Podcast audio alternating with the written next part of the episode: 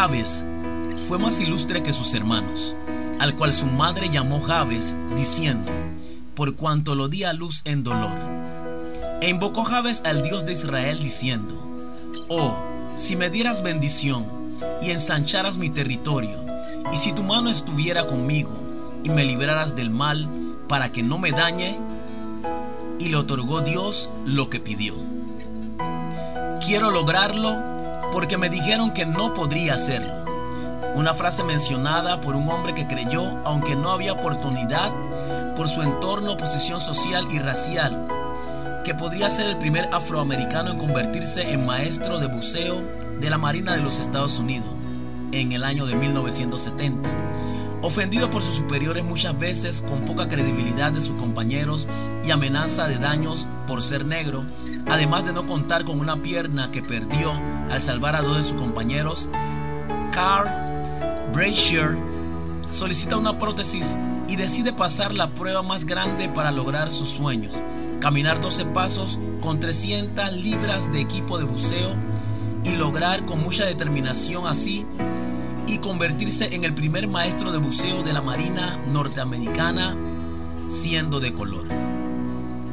En el pasaje leído se habla de un hombre llamado Javes, que se dice fue el más ilustre de todos sus hermanos, pero que también se llama dolor, o el que causa gran dolor, cosa que contradice el estatus de ilustre.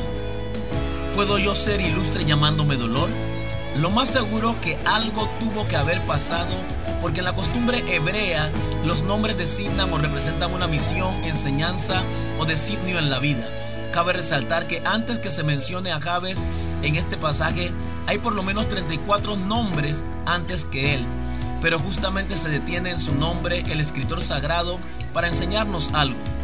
Aunque la vida nos haga nacer en el peor de, la peor de las circunstancias y desde pequeño con un nombre que decrete, como en el caso de Javes, dolor o causante de tristezas y penumbras, si nos atrevemos a buscar a Dios, el panorama cambiará. Javes tal vez no sabe cómo apareció en la descendencia de Judá.